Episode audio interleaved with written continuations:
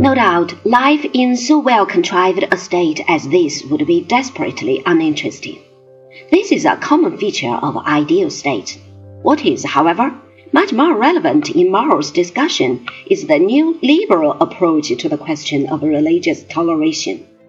The Reformation had shaken the Christian community of Europe out of its complacent attitude to authority.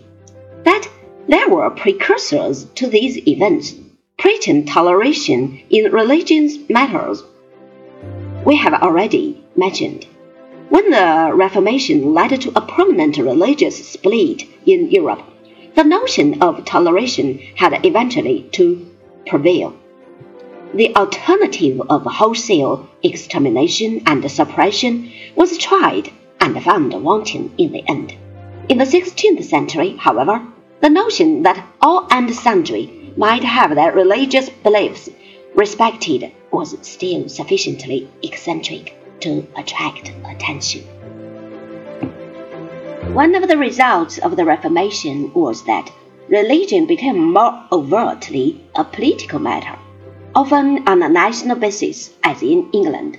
This, evidently, could never happen so long as one universal religion prevailed.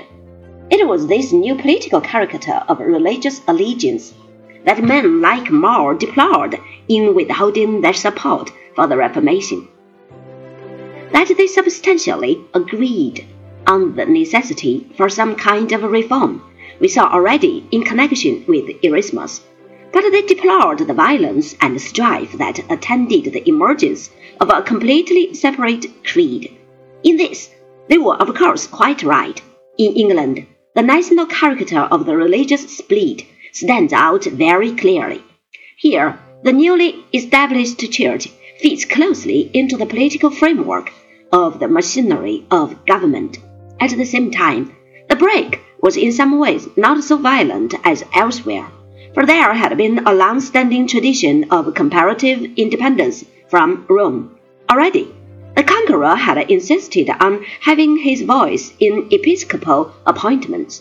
The anti-Roman bent of the new church survives in Britain in the maintenance of the Protestant succession, and in the United States survived until 1960 in the unwritten law that no Roman Catholic could become president.